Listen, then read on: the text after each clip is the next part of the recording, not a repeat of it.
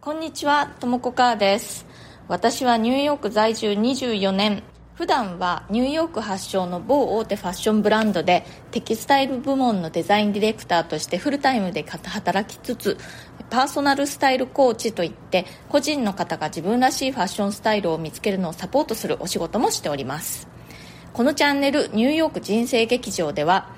人種のるつぼ何でもありのニューヨークで私が働いて暮らして経験したことや学んだことそれから日々の生活で、えーあったちょっと面白いことなどをお伝えしていきます。えリスナーの方がちょっと元気になったりほっとしたりちょっとクスッと笑ったりそんな感じのチャンネルになればいいなと思ってやっております。それでは今日もよろしくお願いします。はい、まずは、えーたくさんのリスナーの方からニューヨークの大雨大丈夫でしたか？というコメントやメッセージをいただいております、えーありがとうございます。あの幸いね私の住んでるエリアは被害はほとんどなくですね。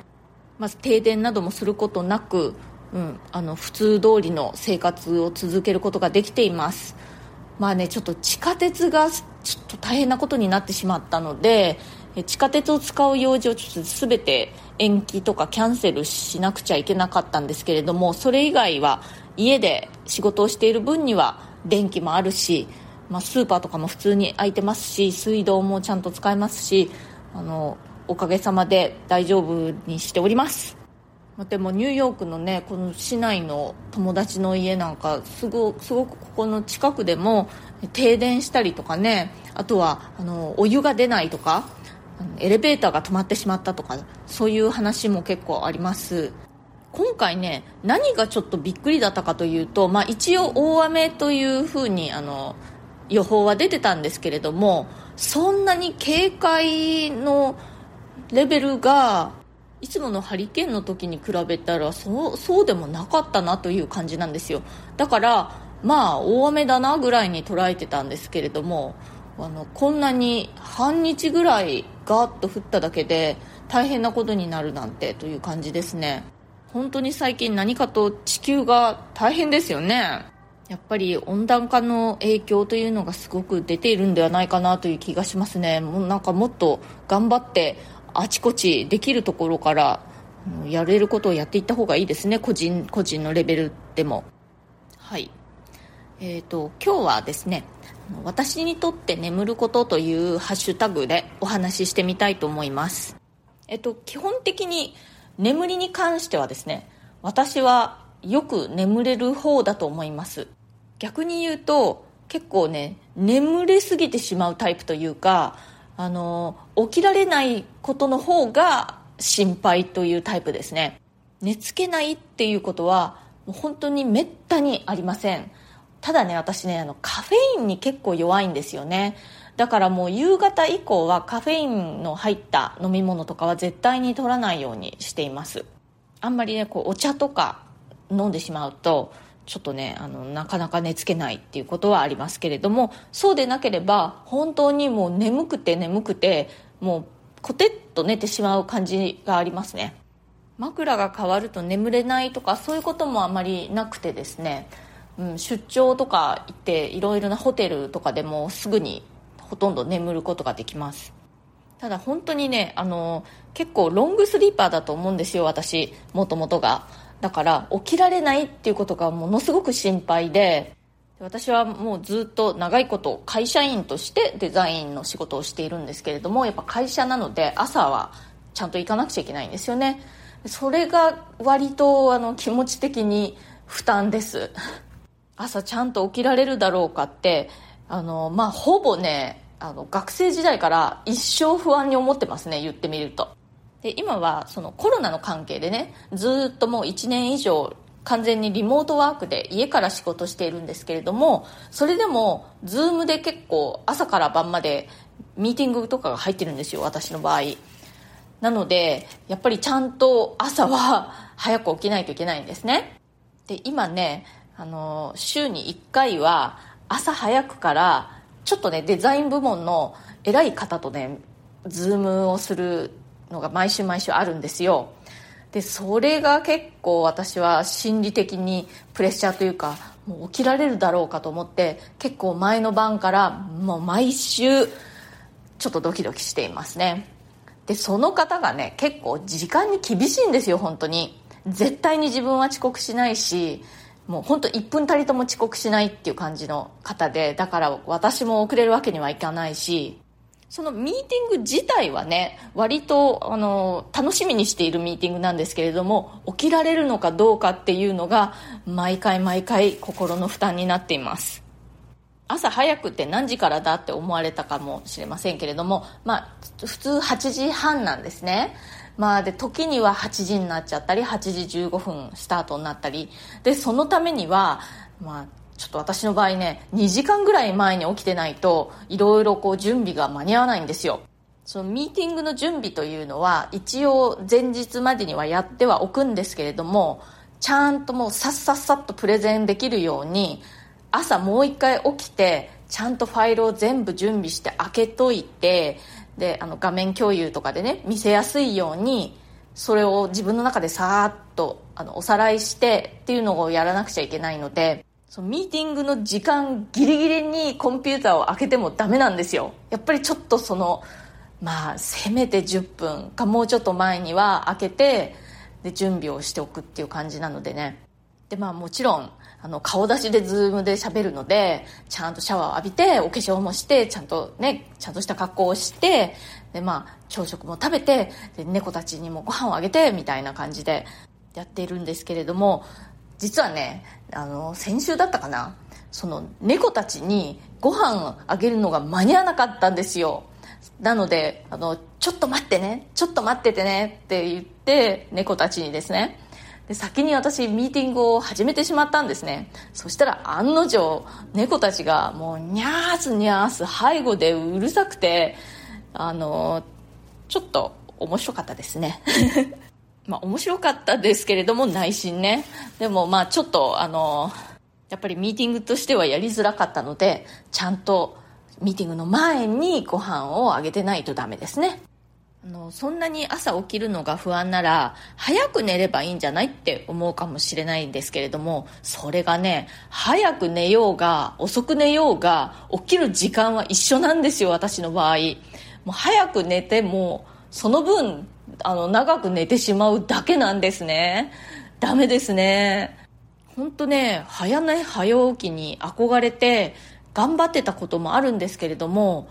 なんかとても難しかったです私にとっては。でもまだね早寝早起きするっていう夢は捨ててなくてまたちょっとチャレンジしたいなとは思ってるんですけれどもね。でもこんななんか中年になるまで成功したことなくてこれからできるようになるかな。ちょっとねどうなんだろうって気がするんですよね。でもほらよく成功者の人は早寝早起きで朝の時間を有効活用しているって言うじゃないですか。なのでああもうこの朝起きれない私はもう成功できないわって思ってたんですけれども私の大好きな本の著者のジュリア・キャメロンさんっていうねあのアメリカ人のもう結構お年の方なんですけれども女性がいるんですけれども彼女の講演会を聞きに行った時にね彼女は絶対朝起きれないっておっしゃってたんですよ。でも彼女ねスーパー成功者なんですよ。ベストセラーの本も何冊も出してるしあとはミュージカルをプロデュースしたりとか映画をプロデュースしたりとか脚本家としてもいくつか作品あるんじゃないかな。一般的に言うと、まあ、確実に成功者の部類に入る方なんですよね。でその方が朝は11時ぐらいにしか起きないっておっしゃったんですよ。いやそれ聞いて私ねちょっと希望を持ちました。彼女ねもう結構お年なんですけれどもその朝遅く起きるという生活パターンをもうずっと続けていてでそれで健康でずっとお仕事も続けているということでねまあ大切なのは早起きか遅く起きるかっていうことじゃなくて自分に合ったリズムというのを発見してで自分に合ったそのルーティンというのを作ってそれを崩さないっていうことなのかなってねちょっと思いました。やっぱり人によってロングスリーパーショートスリーパーとかいろいろいるように早起きが体に合う人もいれば遅起きが体に合う人もいるんじゃないかなってちょっとね思ったりしているんですよ。言い訳がましいですかね。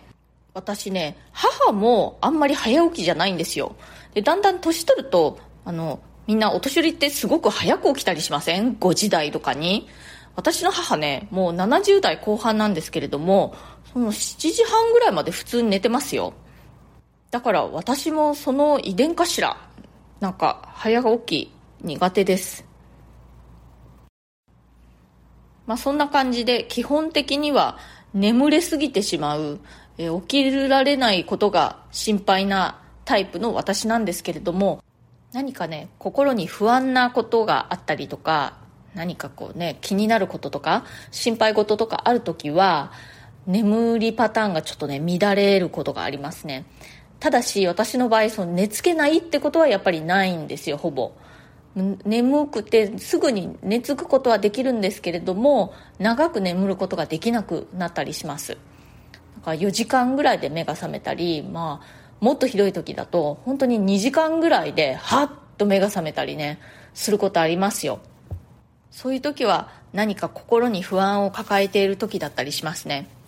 去年ニューヨークのコロナの状況が一番ひどかった頃ですね。やっぱりすごく不安ででまだ情報もそんなにあのなかったんですよね。まだ初期の頃だったので。で、まあ、ワクチンもまだできていなかったしこの先どうなっちゃうんだろうと思ってすごく不安でそういうことが結構ありました。全然眠れない。眠りにつくんだけれどもはっと目が覚めてしまうということが結構ねありましたね。朝かなって思って起きたら2時半とかね夜中のですよ。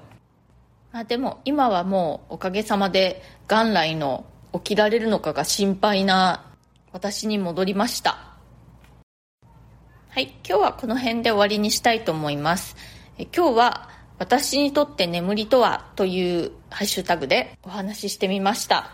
私がね早寝早起きが苦手と。それがちょっと若干コンプレックスなんですけれども大事なのは自分に合ったルーティンというのを作ってそれを乱さないことなんじゃないかなと。まあそれも自分を擁護する理論っていう気もしないでもないんですけれども、